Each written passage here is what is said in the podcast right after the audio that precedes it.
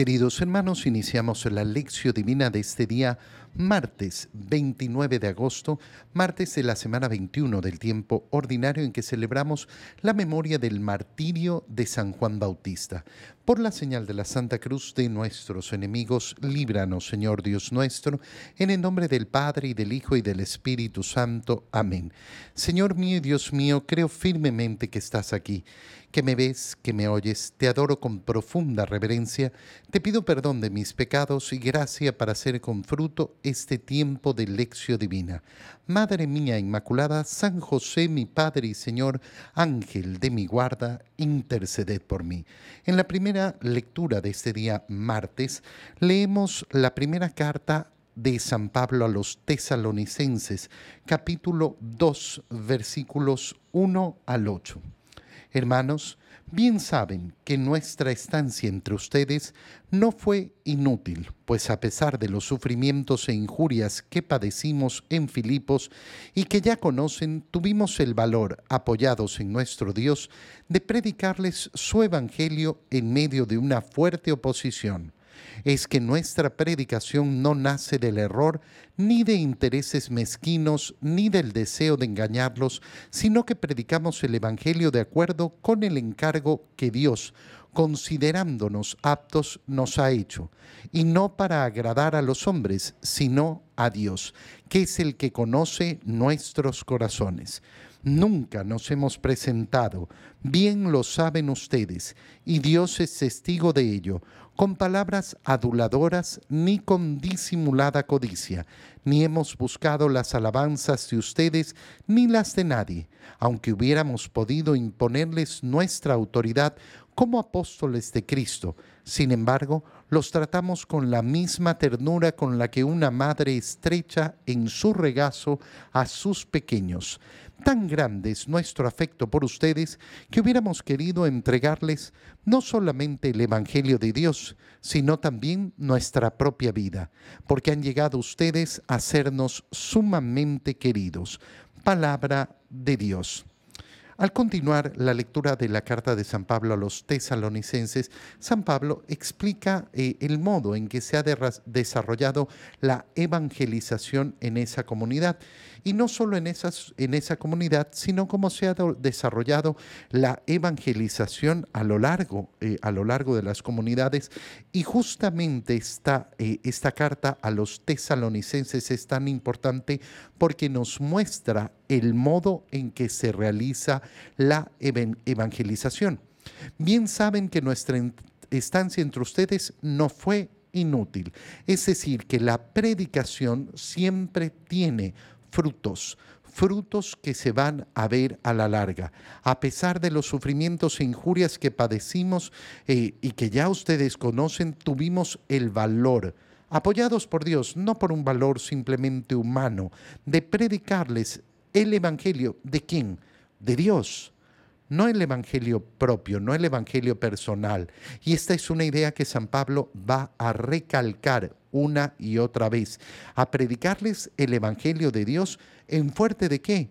En, en medio de qué, perdón, en medio de una fuerte oposición la predicación del Evangelio siempre se va a realizar así, en medio de una gran oposición, la oposición del mundo que siempre va a estar en contra del Evangelio. No hay novedad. Cuando una persona dice, qué difícil hoy en día predicar el Evangelio, ¿y cuándo ha sido fácil? ¿Cuándo? ¿Cuándo ha sido fácil? No es que antes era más fácil, en los tiempos actuales es tan complicado que se pueda entender el Evangelio. No, siempre ha sido igual, siempre ha sido difícil. Es importantísimo no dejarse guiar por estas ideas que siempre están ahí, no, es que los tiempos pasados todo era más fácil, antes todo era más fácil. Eso es una gran mentira, una gran mentira que nos hace mirar con una extraña añoranza el pasado como si siempre fuera mejor. No, no, eso eh, es muy peligroso porque quita la esperanza, quita la esperanza de avanzar hacia el día del mañana. Nuestra predicación no nace del error, ni de intereses mezquinos, ni del deseo de engañarlos. Qué importante es esto. ¿Por qué? Porque hemos estado viendo en estos días esa predicación de nuestro Señor en contra de los escribas y de los fariseos. ¿Y qué es lo que ataca Jesús en los escribas, en los fariseos? Su hipocresía.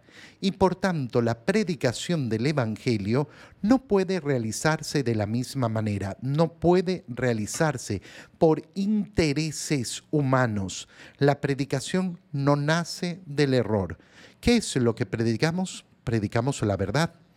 Yo estoy convencido de la verdad del Evangelio y por eso la predico. Y por eso la predico con fortaleza y por eso la predico con convicción. Y por eso estoy enamorado del Evangelio y quiero predicarlo a, los hombres. No tengo intereses mezquinos, el interés de conseguir cosas para mí. Para mí, ¿no? Los intereses de qué es que a mí me conviene no, todos esos intereses hay que quitarlos del corazón y menos el deseo de engañar. La iglesia no tiene el deseo de engañar, no tiene el deseo de enseñar la verdad, de hacer que los hombres entren en la luz de Cristo. Predicamos el Evangelio de acuerdo con el encargo de Dios que nos ha considerado para ello, que nos ha considerado aptos a pesar de todas nuestras deficiencias. Nos ha hecho eh, em, eh, eh, este encargo no para agradar a los hombres, sino a Dios. Esta frase es importantísima porque es el motor del corazón. Yo no debo buscar agradar a los hombres. Debo buscar siempre en mis acciones y especialmente en la evangelización agradar a Dios. A mí me ha pasado muchas veces que me dicen, ay padre, pero usted pudiera hablar más bonito y decir las cosas más lindas y eh, más suavecito. E, es que yo no busco agradarle a las personas, busco agradarle a Dios y agradarle a Dios transmitiendo el Evangelio. Y el Evangelio tiene su enormidad, su belleza, su alegría, su gloria, pero también tiene su fuerza, también tiene su, eh, eh, su, modo, eh, su modo de ser tan claro en presentar lo que es bueno y lo que es malo, su radicalidad. Hay personas a las cuales no, les, no, no quieren escuchar la radicalidad del Evangelio, pero la radicalidad del Evangelio está ahí no podemos cerrar los ojos. Ah, no, es que a mí me gusta solo predicar lo bonito, lo bonito, lo lindo del Evangelio. No hay que predicar todo el Evangelio. Hay partes que son adorables, hermosas. ¿Cómo vamos a predicar el nacimiento de Jesús en Belén si no es con, eh, eh, con el corazón lleno de ternura y de alegría? Pero ¿cómo predicamos su crucifixión? Con la radicalidad de lo que significa ofrecer la vida por nuestra salvación. Nunca nos hemos presentado, eh, y ustedes lo saben, y además Dios es testigo, con palabras aduladoras, ni con disimulada codicia. No buscamos adular, no hemos buscado las alabanzas entre ustedes ni las de nadie hubiéramos podido, eh, hubiéramos podido actuar con mucha más autoridad porque tenemos la autoridad de Cristo. Y sin embargo, ¿cómo hemos llevado adelante la evangelización? Con la misma ternura con la que una madre estrecha en su regazo a sus pequeños. Es decir, San Pablo está diciendo, fíjense bien que a pesar de que pueda eh, parecer que hay, eh, eh, que hay una gran radicalidad y de que no hemos buscado eh, halagar a nadie, ni buscar las alabanzas, ni quedar bien con nadie. Hemos dicho lo que teníamos que decir. Lo hemos hecho con la misma ternura de una madre. ¿Por qué? Porque una madre lo mismo que acaricia a su hijo, lo corrige la madre lleva a su hijo por donde tiene que llevarlo, aunque en ciertos momentos eso sea también doloroso. Hubiéramos querido entregarles mucho más y hubiéramos querido entregarles más que el Evangelio, sino también nuestra propia vida. ¿Por qué? Porque los queremos de verdad. Y esta es la clave de la evangelización. ¿Cómo se realiza la evangelización profunda, verdadera? Amando en primer lugar a las personas. Si no hay amor, si hay otro interés, si yo lo que quiero es eh, marcar simplemente el cumplimiento de una meta, ay, yo tengo que hacer esto, yo tengo que hacer el otro, yo quiero que las personas me escuchen, yo quiero que cambien de vida. No, no, el punto de partida es el profundo y verdadero amor. Cuando el punto de partida es el amor hacia la otra persona, entonces nos vamos a dar cuenta que la evangelización solo se puede realizar en el profundo respeto de la libertad del otro. En el Evangelio, leemos el Evangelio de San Marcos, capítulo 6, versículos 17 al 29. En aquel tiempo, Herodes había mandado apresar a Juan el Bautista y lo había metido y encadenado en la cárcel. Herodes se había casado con Herodías, esposa de su hermano Filipo, y Juan le decía, no te está permitido tener por mujer a la esposa de tu hermano. Por eso Herodes lo mandó encarcelar. Herodías sentía por ello gran rencor contra Juan y quería quitarle la vida, pero no sabía cómo, porque Herodes miraba con respeto a Juan, pues sabía que era un hombre recto y santo, y lo tenía custodiado. Cuando lo oía hablar quedaba desconcertado, pero le gustaba escucharlo. La ocasión llegó cuando Herodes dio un banquete a su corte, a sus oficiales y a la gente principal de Galilea con motivo de su cumpleaños. La hija de Herodías bailó durante la fiesta y su baile les gustó mucho a Herodes y a sus invitados. El rey le dijo entonces a la joven, pídeme lo que quieras y yo te lo daré. Y le juró varias veces, te daré lo que me pidas, aunque sea la mitad de mi reino. Ella fue a preguntarle a su madre, ¿qué le pido? Su madre le contestó, la cabeza de Juan el Bautista. Volvió ella inmediatamente junto al rey y le dijo, quiero que me des ahora mismo en una charola la cabeza de Juan el Bautista. El rey se puso muy triste, pero debido a su juramento y a los convidados, no quiso desairar a la joven y enseguida mandó a un verdugo que trajera la cabeza de Juan. El verdugo fue, lo decapitó en la cárcel, trajo la cabeza de una charola, se la entregó a la joven y ella se la entregó a su madre. Al enterarse de esto, los discípulos de Juan fueron a recoger el cadáver y lo sepultaron palabra del Señor. Estamos celebrando esa memoria del martirio de Juan el Bautista y lógicamente leemos la escena en el Evangelio de San Marcos de ese eh, martirio de Juan el Bautista. ¿Qué es lo primero que tenemos que tener claro? Juan el Bautista es el, personaje más grande que puede haber eh, después, de, eh, después de nuestro Señor, de María Santísima, eh, de San José. ¿Por qué? Porque es el precursor el único profeta que pudo señalar la llegada del Mesías, es decir, que no tiene nada en comparación a los otros profetas porque se ubica en un lugar especialísimo.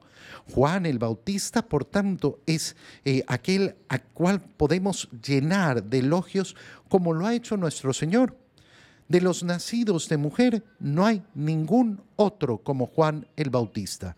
Y por el otro lado tenemos al rey Herodes. ¿De quién se trata? De Herodes, el hijo eh, de, Herodes el Grande.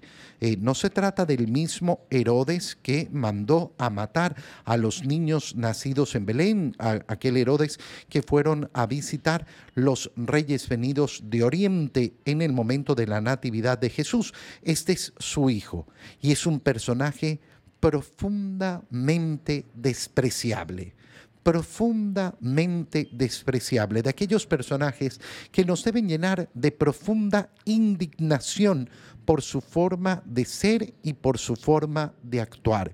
Y por tanto, ¿cómo vamos a leer el Evangelio que acabamos de leerlo?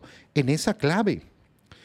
Todo lo que podamos imitar de Juan el Bautista, tendremos que desear imitarlo y todo lo que reconozcamos en nosotros de Herodes, tendremos que buscar extriparlo de nuestro corazón, de nuestra vida. Herodes, en primer lugar, había mandado apresar a Juan el Bautista. ¿Por qué? Porque Herodes se había casado con Herodías, que era esposa de su hermano Filipo, la esposa de su hermano, su cuñada. Y Juan, ¿qué hizo? Le dijo con claridad que no le estaba permitido tener por mujer a la esposa de su hermano. ¿Qué es lo que ha hecho Juan el Bautista? Defender el matrimonio, defender la santidad del matrimonio. Herodes, por su parte, ha mandado encarcelar a Juan. ¿Por qué? Porque no soportaba que le dijera la verdad sobre el matrimonio. Y entonces ya podemos ver inmediatamente un modo de comportarnos. ¿Somos como Herodes? atacamos a aquel que habla con la verdad sobre el matrimonio, odiamos a aquel que predica el Evangelio tal y como nos lo ha enseñado el Señor. Oye, a mí me ha tocado, me ha tocado recibir tanto odio de personas. ¿Por qué? Porque uno les predica el Evangelio y no están de acuerdo. No, pero es que a mí no me parece. Bueno, mira, yo, yo no vivo por tu opinión. Lo leíamos en la primera lectura. Aquel que busca el aprecio del mundo. No, yo no busco el aprecio del mundo. Busco predicar el Evangelio. Si a una persona no le gusta el Evangelio y quisiera mandar a la cárcel, encerrar, callar, aquel que predica el Evangelio, aquel que predica la santidad del matrimonio, bueno, ese, ese es su problema pero yo voy a imitar a Juan el Bautista, no voy a imitar a Herodes. Herodías se llena de gran rencor, quería quitarle la vida. ¿Por qué? Porque hablaba en contra de eh, ese deseo que tenía ella de estar colocada obviamente como la esposa eh, del rey, a pesar de que era un falso matrimonio y una situación completamente ilícita pero no podía hacer nada. ¿Por qué? Porque nos dice que Herodes miraba con respeto a Juan. Sabía que era un hombre recto y santo y lo tenía custodiado. Eso es lo peor de Herodes. Herodes sabe quién es Juan el Bautista.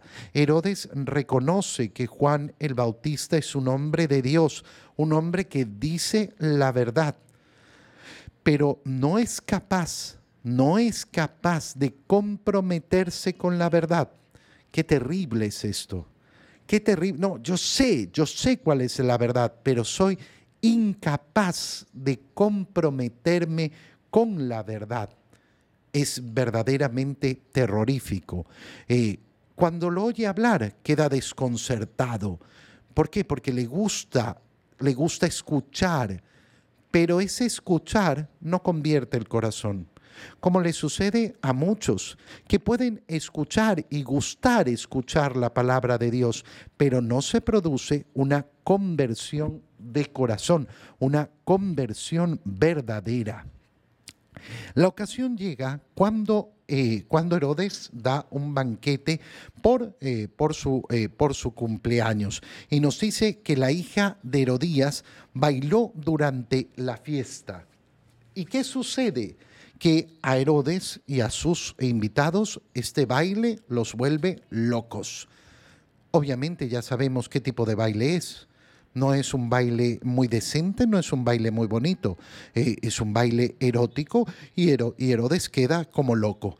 Es decir, un hombre lujurioso, un hombre lujurioso que por su lujuria no piensa. Y entonces comienza a decir, pídeme lo que quieras, aunque sea la mitad de mi reino. Mira cómo la boca de Herodes es una boca eh, completamente imprudente, completamente imprudente porque eh, por dejarse llevar por la lujuria, para colmo, la lujuria hacia la hija de aquella que eh, dice ser su esposa, que está conviviendo con él como su esposa, es decir, que la situación ya es una inmoralidad completa. Ella le pregunta a su madre y su madre le dice, dile que te entregue la cabeza de Juan el Bautista. Y nos dice que Herodes se puso muy triste cuando escuchó esto. Cuidado con esa tristeza una tristeza completamente falsa. Ese es el dejarnos llevar por los sentimientos, pero no vincularnos con la verdad. ay, qué triste que estaba el rey, que no quería hacer esto. Era el rey. Si quería, podía efectivamente evitar todo eso, pero él da la orden. Él da la orden, por tanto, esa tristeza, ese sentimiento no sirve de nada no sirve de absolutamente nada. No son los sentimientos los que van a marcar la validez de nuestras acciones, la validez de nuestra vida, son las acciones las acciones que realizamos, si son buenas o malas. Te doy gracias, Dios mío, por los buenos propósitos, afectos e inspiraciones que me has comunicado en este tiempo de lección divina. Te pido ayuda para ponerlos por obra. Madre mía Inmaculada, San José, mi Padre y Señor, Ángel de mi guarda, interceded por mí. María, Madre de la Iglesia, ruega por nosotros. Queridos hermanos, reciban mi bendición en este día, en el nombre del Padre y del Hijo y del Espíritu Santo. Amén. Que tengan todos un muy feliz día.